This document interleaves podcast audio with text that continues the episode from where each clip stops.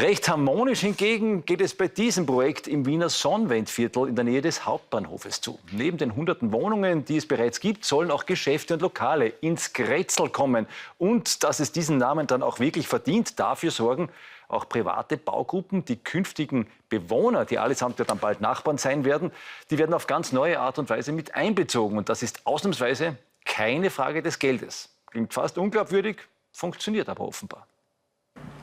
Sie haben so unterschiedliche Berufe wie Sonderschullehrerin, Umwelttechniker, Stadtforscherin oder Musiker und gehören unterschiedlichen Generationen an. Doch sie haben auch viel gemeinsam. Zum Beispiel, dass sie in Wien vor allem mit dem Rad unterwegs sind und dass sie bald in einem Haus wohnen werden. Hier im Sonnenwendviertel Ost im 10. Bezirk in Wien wird es gebaut. Aber wie steht jetzt unser Haus? Ist das jetzt so, oder? Fest steht, so wird das Haus aussehen. 18 Wohnungen mit Balkonen sind geplant. Das Haus hat hier im Süden eine verglaste Lodgen, die so ein Begegnungsbereich zwischen den Nachbarn auf den Etagen sind. Also das ist sowohl privater Lodgerbereich als auch Erschließungsgang. Da trifft man sich dann auch. Dass es gemeinsame Bereiche im Haus gibt, war der Baugruppe wichtig. Bikes and Rails nennen sie sich wegen der Fahrräder und weil das Haus gleich hinter dem Hauptbahnhof liegen wird.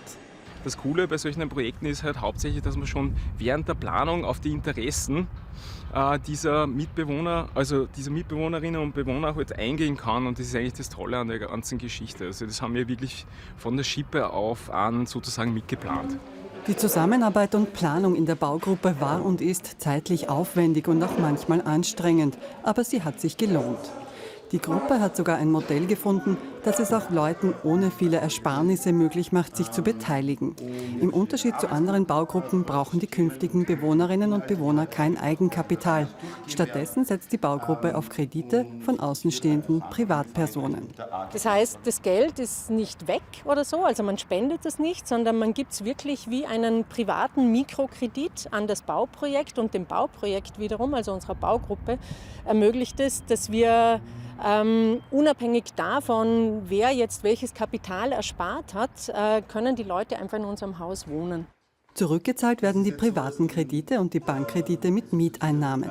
Die Mitglieder der Baugruppe werden nämlich nicht Eigentümer, sondern Mieter und Vermieter gleichzeitig. Möglich ist das im Rahmen einer rechtlichen Konstruktion, die in Österreich relativ neu ist. Das Haus gehört einer GmbH mit zwei Gesellschaftern. Einer ist der Hausverein, also die Menschen, die im Haus wohnen. Der Hausverein entscheidet über Renovierung, Organisation des Zusammenlebens und neue Mitbewohnerinnen und Bewohner. Zweiter Gesellschafter ist der Dachverband aller zusammengehörigen Hausprojekte, Habitat genannt. Der Dachverband hat im Haus kein Mitspracherecht, kann aber ein Veto gegen einen Verkauf einlegen. Das ist ein rechtliches Konstrukt, das eigentlich nur dazu da ist, um eben zu verhindern, dass, dass irgendwer mal kommen könnte und sagen könnte, ja, aber jetzt ist das Haus zehnmal so viel wert äh, als damals, als wir es gebaut haben und lasst es uns doch verkaufen und wir wären alle reich dabei. Außerdem soll das Haus einen Mehrwert für das ganze Viertel haben. Im Erdgeschoss ist Platz für ein Café, im Keller zum Beispiel für eine Radwerkstatt. Die Miete für die Gewerbeflächen wird niedriger sein als marktüblich, damit gemeinnützige Projekte einziehen können. Baubeginn ist im Oktober. Also am meisten freue ich mich das erste Bier auf der Terrasse im Prinzip. Ja. In meinem eigenen Heim gemeinsam mit meinen tollen Nachbarn. Ja.